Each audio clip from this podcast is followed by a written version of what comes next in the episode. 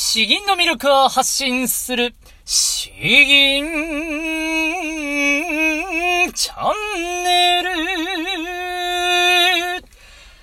はようございます。こんばんは。詩吟チャンネルのヘイヘイです。このチャンネルは詩吟歴20年以上の私ヘイヘイによる詩吟というとてもマイナーな日本の伝統芸能の魅力や吟じ方についてわかりやすくざっくばらんにお話ししていくチャンネルです。えー、皆さんいかがお過ごしでしょうか？関東の方はですね、なんか思いのほか暖かい日が続いていて、えー、今日昼前に洗濯物を干したんですけれど、えー、午後から曇り始めてですね、やばいぞというところになっております。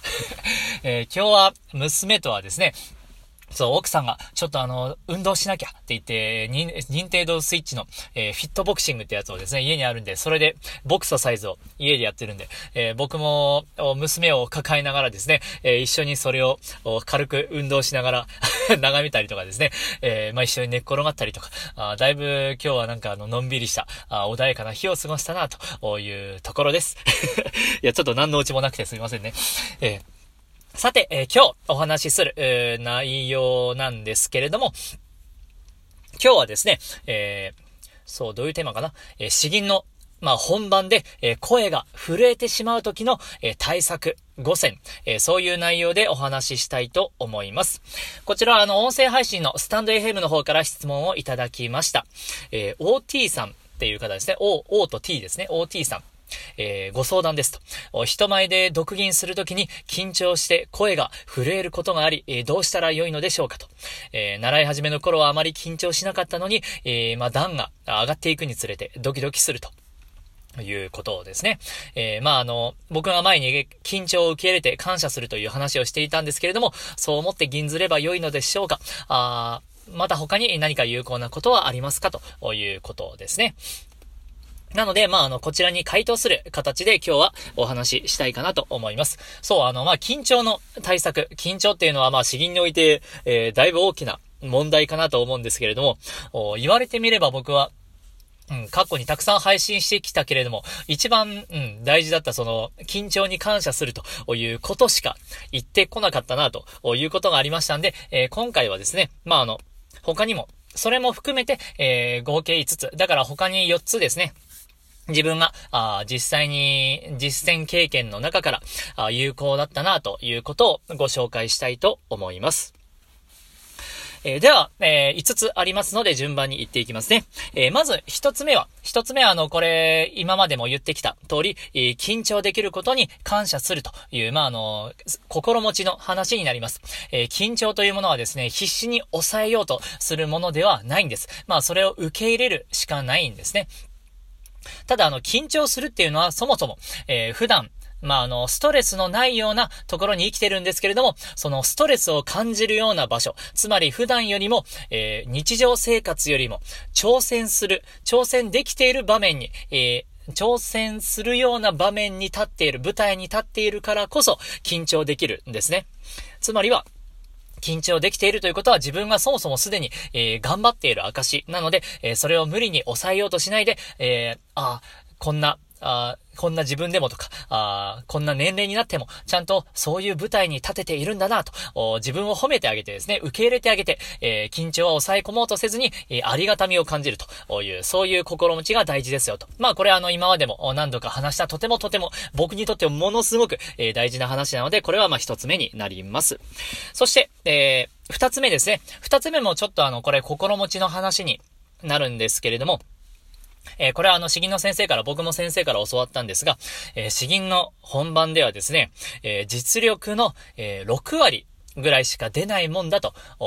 そういうふうに認識しておきなさいと言われました。えそして、まあ、良くても8割だと。だから、な、習ったことをですね、完璧に出そうなんて思えば思うほど、それはもうあの自分に過度なプレッシャーをかけてしまっていて、えー、まあ余計に震えが止まらなくなってしまうと。で、頭もまあ回らなくなってしまうということがあります。なので、えー、6割が普通、良くて8割、えー、そういう認識を持ちましょうということ。これが2つ目になります。そして三つ目ですけれども、えー、三つ目はですね、これ普段の稽古で意識しておいた方が良いんですけれども、えー、銀じ始めのリズムを、えー、大切にしましょうということです。銀じ始めのリズム。これあの、どういうことかと言うとですね、まあ、あの、もちろん詩吟の大会によるとは思うんですが、えー、まあ、ステージの脇から、歩い、番号を言われたら歩いていって、えー、マイクの前に立つと。で、マイクを調整して、お辞儀して、えー、吟じ始める。もしくは、吟題作者を行って吟じ始めるというところがあります。まあ、あの、伴奏がある場合もあると思うんですけれども、その、吟じ始めの前、どういうテンポで、えー、やっていくのかということをですね、えー、そこはきっちりと練習して身につけておいた方が良いです。例えば、銀代作者がある場合ですね。富士山、石川定山、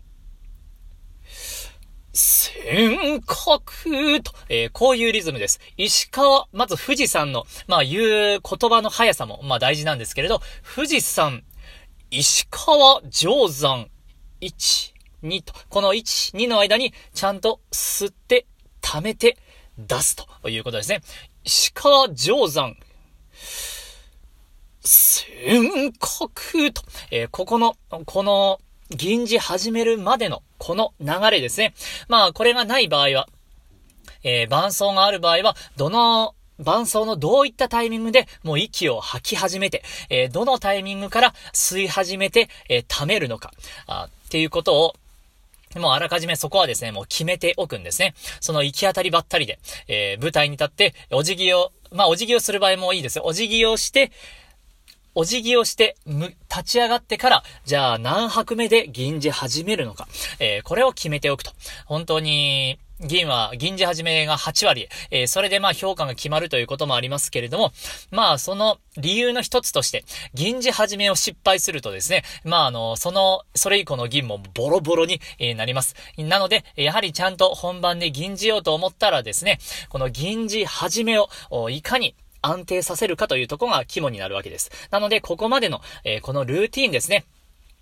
えー、ここ、できるだけ、まあ、あの、大切に練習して身につけておいた方が良いかなと思います。ついつい、本当にあの、焦って、えー、すぐに出てしまうんですね。富士山、石川定山、あ、じゃ、いや、何だっけ。市川定山尖閣と、えー、こういうような銀じ方をする人が大会で本当にたくさんいるんで、えー、この1、2のこの間を取れるかどうか、あここはまあこれも最初が焦るともう手が震えて止まらなくなって悲惨な銀になりますんで、えー、この銀じ始めのリズムを大切にするということが3つ目になります。そして、え、4つ目ですね。4つ目。これはあの、別の先生から、うん、教わったアドバイスなんですけれども、まあ、あの人によりますが、えー、深呼吸を、えー、7回するというふうに言われました。7回ですね。えー、結構多いんですよ。吸って、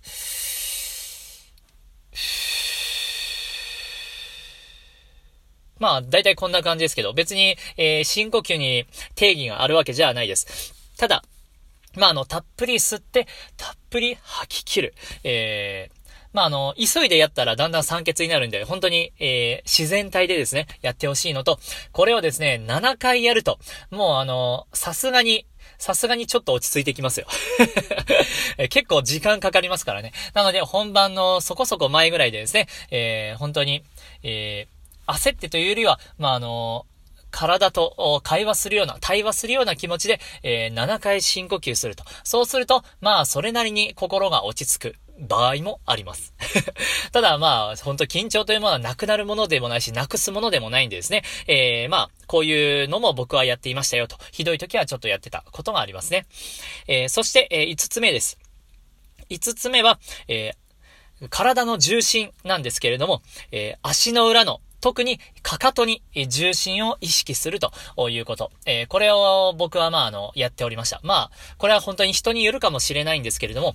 緊張している時っていうのはですね、えー、体が前のみりになって、えー、つま先立ちになるんですよ。で、だんだんバランスも不安定になるし、えー、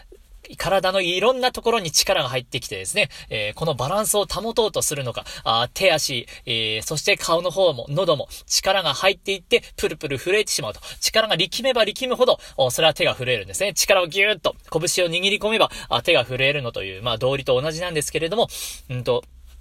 そうならないためにですね、えー、その立った状態、立った状態でつま先に行くのではなくて、足の裏の、まあ、ややかかと気味ですね。ちょっと後ろ気味に、え重心があると、えー、まあ、あの自然と胸も張れますし、えー、血に足をついてる、え、ど、しっかりと、うん、しっかりと立つことで、余計な力を、力む必要がなくなってくるっていうのかうん。えー、安定します。そう。えー、体が安定する。で、えー、体が安定するから、それに合わせて気持ちも安定するということ。そして余計な力みも減って、えまあ、声が出やすくなって、え緊張が減ると、緩和されると、震えにくくなるという、そういう寸法です。えー、なのでですね、あの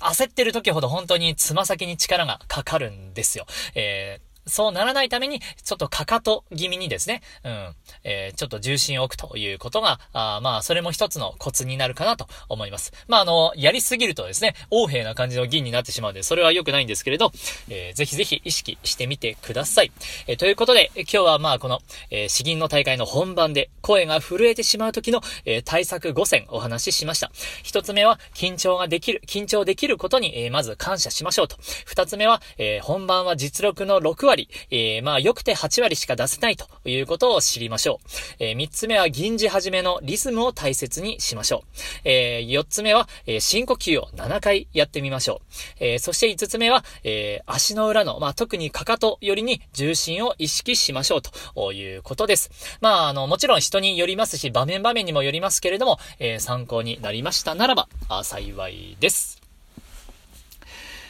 よし、えー、では、こんなところでですね、えー、後半の方も吟じていきたいと思います。今日もですね、えー、僕の好きな、えー、五言絶句、王士官作、えー、関弱郎に登るです。白日山によりて月、甲が海に行って流る。千里の目を極めんと欲して、さらに登る一層の牢。えー、この眺望の良い関尺楼から眺めると、夕日が遥か彼方の山陰に沈むのが見え、黄河が遠く流れて海に入っているように見える。雄大な眺めを千里の遠くまで極めようとして、さらに一層上に登ったのであるという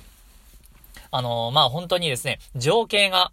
作者が、うん、どんな風な、あ気持ちなのか、あっていうのはですね、結構ありありと見えて、でもあの幻想的なんですよね。えー、これは実情ではないみたいです。というか、黄河がですね、えー、海に入っていく様子が見えるなんてことはありえないんですよ。ありえないほど、もうすごい距離の話をしているので、これはもう心の目、想像の話になるんですね。えー、なので、そこからさらに、え想像を膨らまして、千里の目を極めんと欲して、で、さらに登る一層の牢。まあ、これはあの実際の牢を登ったとも考えられますし、うんと、自分の、この、気持ちとかですね、うん、想像力とか、うん、それか、まあ、あの自分の視野、視座、あそういったものをもっと広く、遠くまで見渡してやろうとか、あそういう思想的なものも入ってくるんじゃないかなと。思います。うん。まあ、本当に、そう、雄大な眺めを見て、えー、自然と気持ちがなんか上に上がっていく、高まっていく。うん。高ぶるのとはちょっと違うんですよね。気持ちが自然と高まっていく。えー、で、もっともっと上に、えー、遠くまで見たいなと。うん。本当そういう気持ち。これなんかあの、銀じていて気持ちいいんですよ。お設置をもですね、ゴゴンゼックならではのこの長い感じもですね、えー、実に、えーマッチするということです。ただ、この白日、ただ、最初からこの白日だけで、えー、しっかりと聞かせないと、えー、このゴゴンゼックは台無しになってしまうので、この白日の本当に先生から何度も何度も教わった記憶があります。うん。ここをいかにやれるかですかね。うん。では、えー、関尺楼に登る、吟じていきたいと思います。関尺楼に登る、お、しかん。白日、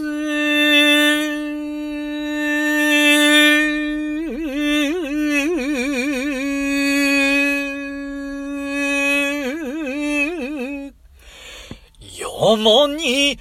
よりて、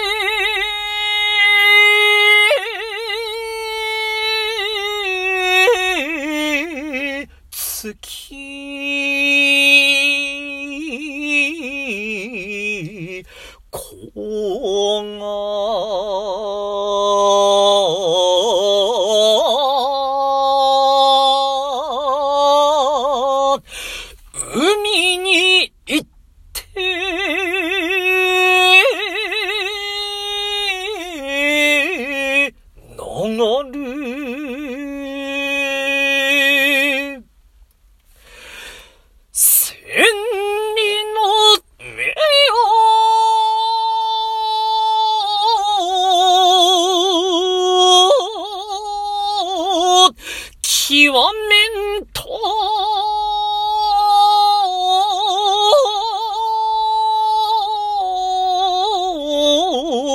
欲し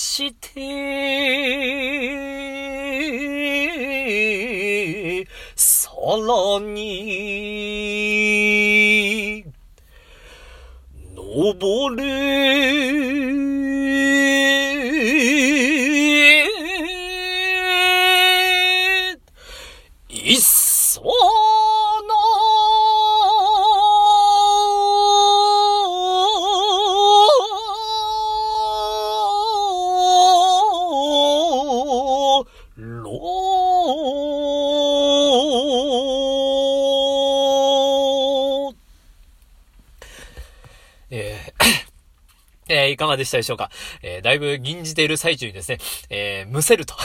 思いながら、えーなんとか押し殺して、えー吟じてみました。そう、いや、大会でもこういうことあるんですよね。あるんですけど、いや、そういうのもですね、まあ、無理やり取り繕うというのも、えースキルの一つ です。とはいえ、え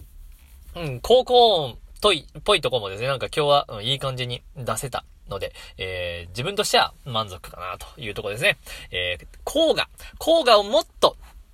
えー白日山により手つき。ここはですね、もっと幻想的な、ふわーっと、なんかもやにかかったような感じで、ふわーっとした感じを出しつつ、甲がですね、若干血を這うような感じを対照的に出したかったんですよね。えーここはちょっと弱かったかな、というところです。こよりてつき、こ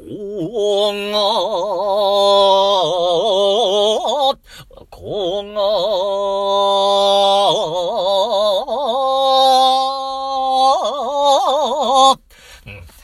こんな、感じをちょっと、やりたかったけれど、あとここの上がり方もですね、えー、ちょっと間延びしてる感もなくはないんで、えー、ここら辺はちょっと研究の余地があるな、というところです。いやーでもですね、本当に、あのー、ゴゴンゼックの、えーゆったりとした感じ、えーそして、言葉が少ないからこそ、えー情景がですね、えーなんというかな、少ないからこそ、この表現したいものが逆に一層溢れ出てくるような、あそんな感じが、この関ジャに登るは入っていてですね、えー好きなんですよ。えー 何回言ってるんだというところですけれども。まあ、あの、はい、えーこんな感じですね。えーでは、えー、大体こんなところになります。あのー昨日、えー3つのコツシリーズ、えーとりあえず思いつきで始めたもんである、あるんですけれども、えー早速ですね、あのーいや、いい企画です、というコメントをくださって、本当に、えーなんかあの、嬉しいですね。うん。こういうのいただけると、ああ、よし、次も頑張ろうという気持ちになりますんで、うん。おかげさまで、えーこのシリーズは、まずは、